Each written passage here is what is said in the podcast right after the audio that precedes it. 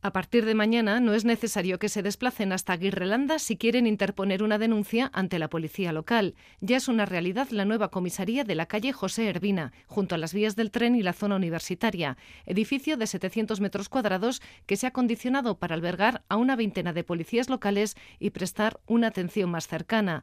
Nuevo servicio que también logra otros objetivos. Maider Echevarría, alcaldesa de Gasteiz. Acercarnos a más a las personas, tener mayor presencia en el centro y liberar espacios también en la comisaría de Aguirrelanda para mejorar las condiciones que tienen los que los que se van a quedar a partir de a partir de hoy.